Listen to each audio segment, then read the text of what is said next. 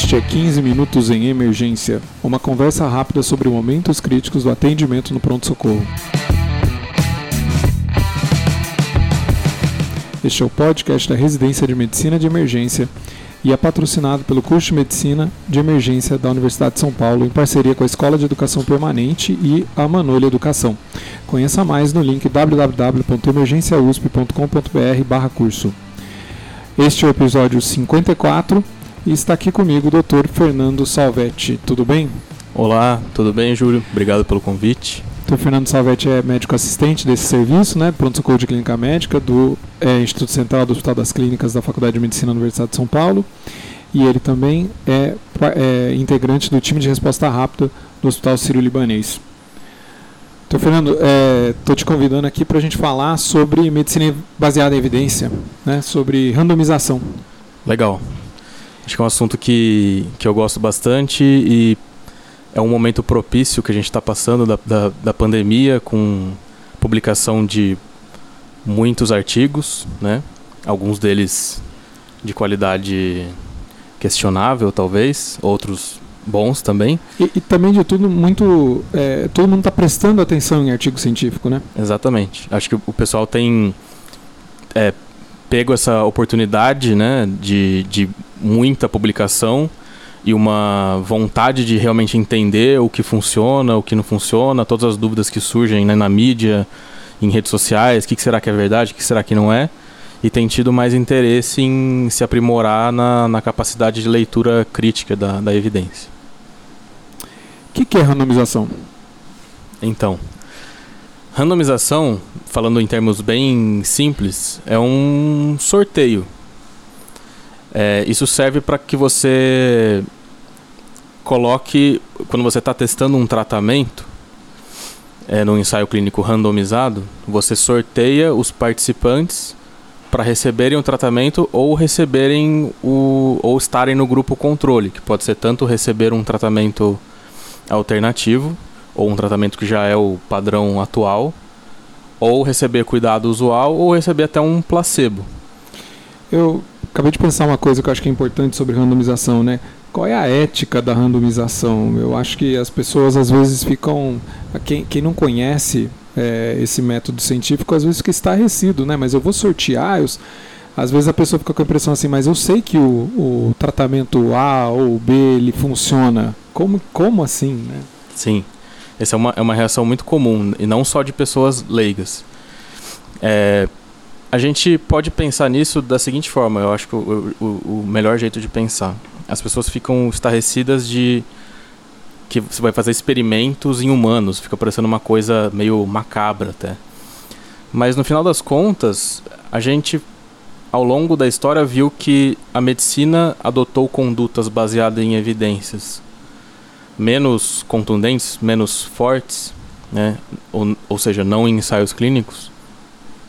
E, e depois, posteriormente, quando foi feito um, um ensaio clínico maior ou uma revisão de toda a literatura, descobriu-se que que aquela intervenção não era benéfica e muitas vezes até maléfica. Então, eu entendo que o que é antiético é oferecer tratamentos para as pessoas que não têm evidência de que funcionam e podem trazer malefícios.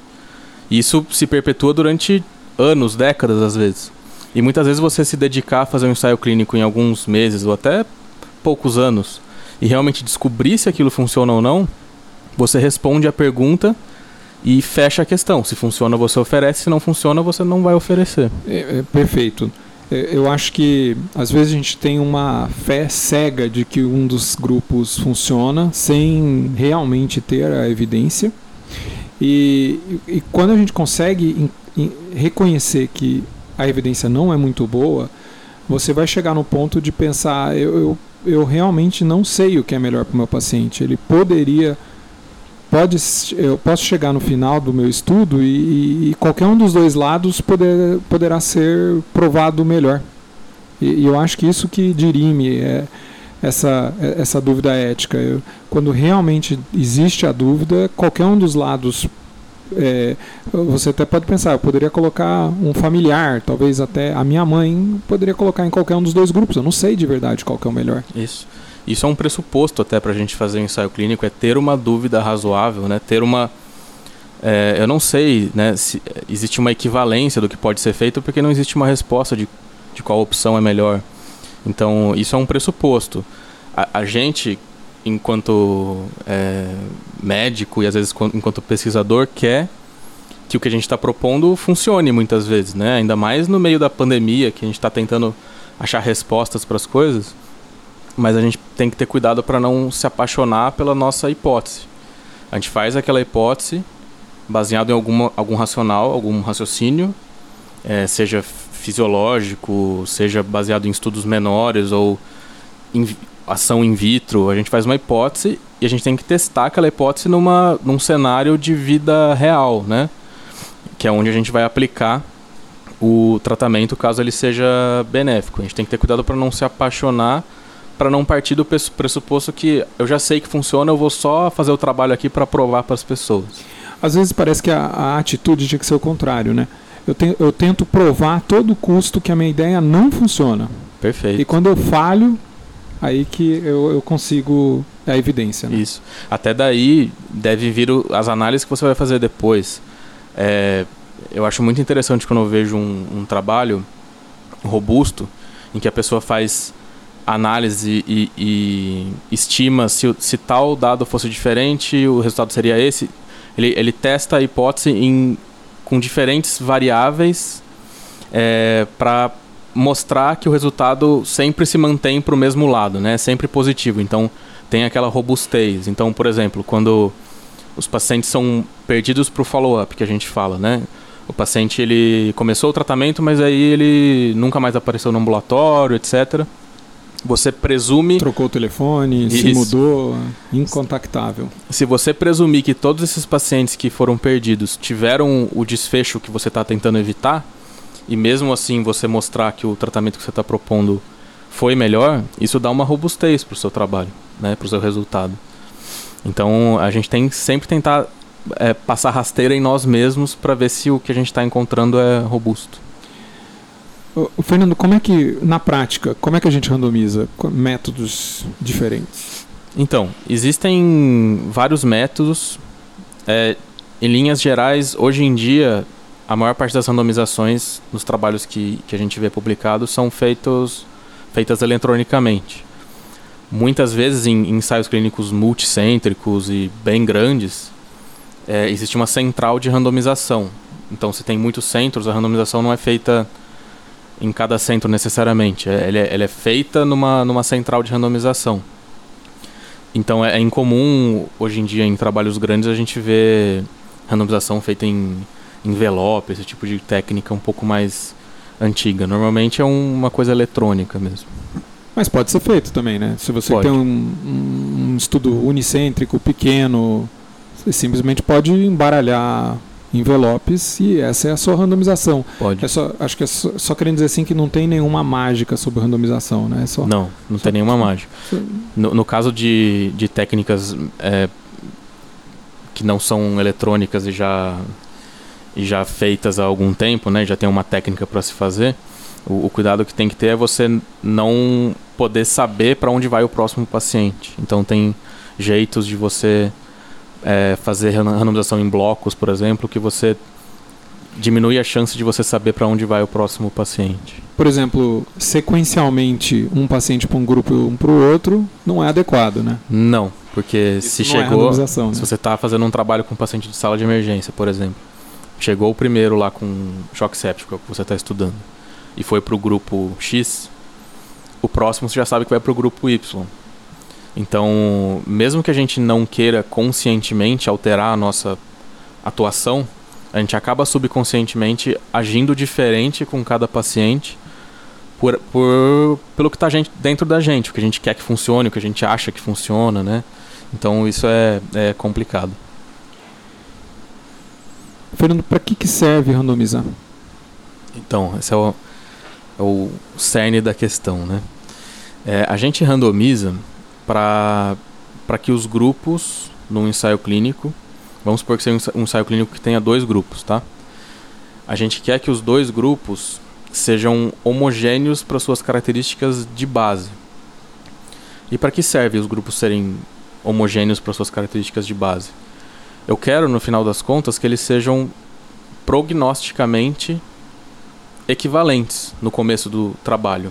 Então, se eu estou querendo evitar um desfecho Y, eu quero que os dois grupos no baseline de onde a gente está partindo tenham a mesma probabilidade de ter o efeito, o, o desfecho Y.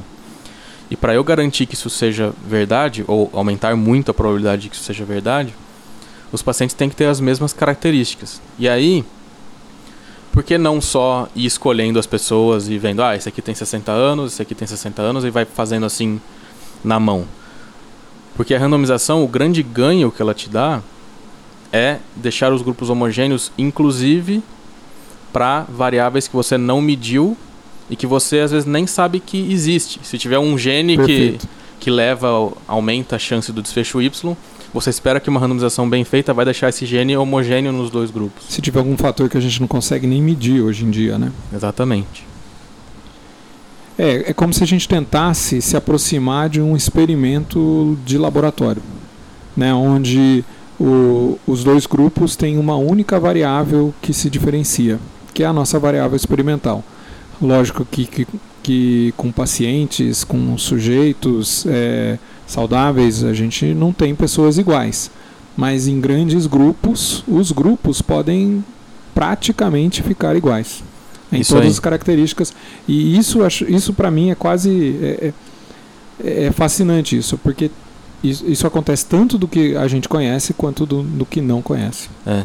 E, e, é, e é impressionante quando você pega ensaios clínicos grandes e olha a tabela 1, que é o, o momento do, do trabalho em que o autor te apresenta as características basais dos dois grupos, e você vai comparando as duas colunas, e você vê que às vezes a, a idade tem a casa decimal depois da vírgula igual nos dois grupos. Parece uma coisa. Parece bruxaria até. E o que você falou é, é exatamente isso. É, a partir do momento que os seus grupos são prognosticamente equivalentes na partida, se houver diferença no desfecho ao final do estudo, a sua conclusão é que foi por algo que você fez diferente nos dois. E o que foi diferente nos dois foi dar o seu tratamento. Desde que outras coisas sejam respeitadas no decorrer do estudo, né? Mas falando da randomização, o raciocínio é esse.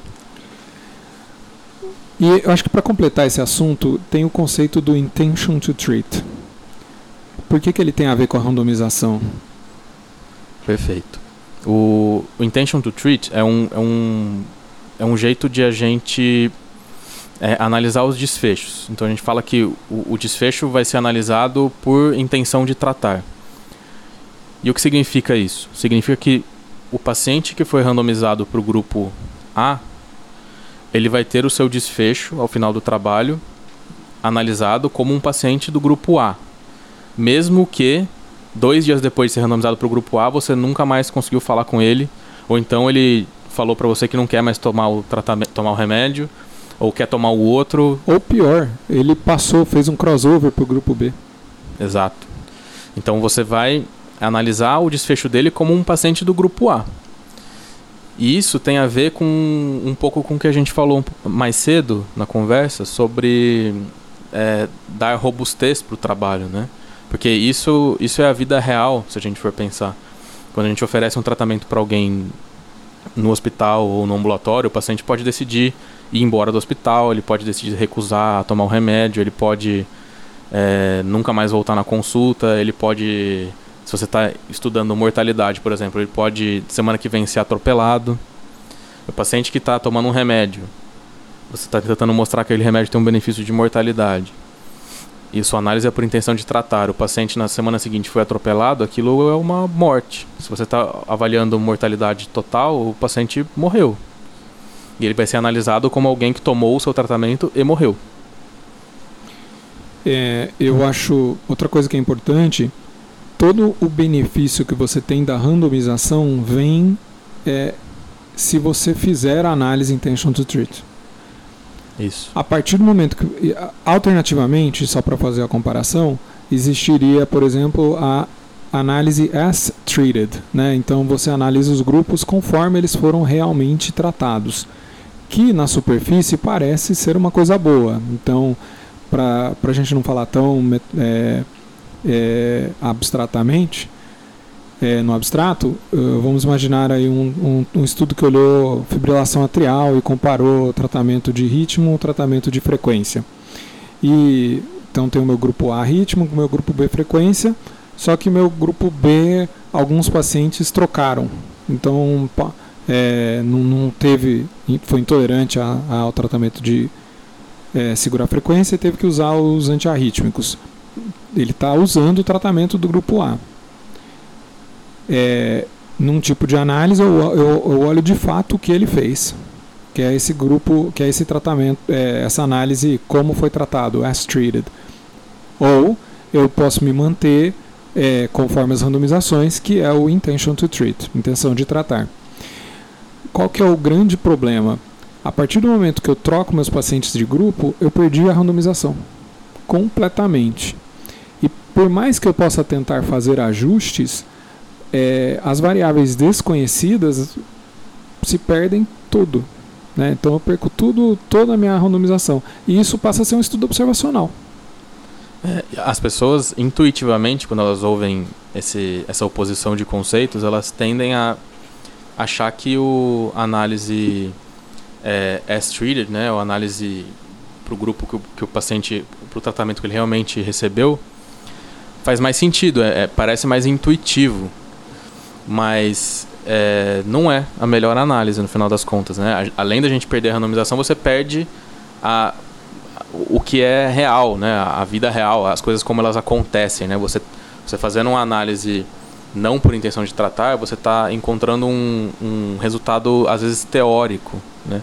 de algo que não é factível. Um outro exemplo prático, para só deixar isso claro, é se a gente estiver estudando, por exemplo, mantendo na FA, anticoagulação com varfarina e você avalia os desfechos só dos pacientes que se mantiveram com INR dentro da faixa mais de 80% das vezes. E você está tentando comparar isso com um grupo usual. Não, não, acontece isso na vida real. Os pacientes não ficam mais de 80% com INR na faixa. Então, esse, esse resultado que você encontrar, ele, ele não necessariamente significa algo em, que, em cima do qual você pode agir. É, não é uma coisa que, que representa a realidade. Perfeito. É, Fernando, quer concluir com mais alguma coisa o assunto? Eu queria, já que é um podcast sobre medicina baseada em evidências, eu queria falar, porque é outra confusão que as pessoas fazem às vezes, de ter uma impressão de que medicina baseada em evidências é um, é um cientificismo, é uma forçação para fazer experimentos e aplicar aquilo ipsis literis no, nos pacientes que chegarem. E quando, a, quando o conceito de medicina baseada em evidências foi pensado, é, ele, ele, se, ele consiste num tripé. Ele é a melhor evidência disponível, a experiência do médico e os valores dos pacientes. Então, o que a gente quer fazer no final das contas quando a gente está lendo trabalhos científicos e, e tentando aplicá-los na prática é tomar melhores decisões médicas. E para tomar melhores decisões médicas, a gente precisa dessas três coisas. E não só ler um artigo, ver se o seu paciente se encaixa lá na tabela 1 e falar, ah, tudo bem, vou aplicar porque ele é igual aquilo que foi estudado. Você tem que ter a sua experiência e checar e saber quais são os valores dos pacientes. Só juntando essas três coisas que você consegue tomar a melhor decisão médica para o seu paciente, que é o, em quem você está interessado, quem você está interessado em ajudar. Excelente colocação. Doutor Fernando, muito obrigado. Obrigado. Pessoal, é, vocês podem conferir a série sobre evidências científicas do Dr. Fernando Salvetti no site da Emergência USP. Está lá é, no sexto é, capítulo é, onde ele vai dissecando vários dos conceitos de medicina baseada em evidência. E no Instagram dele também.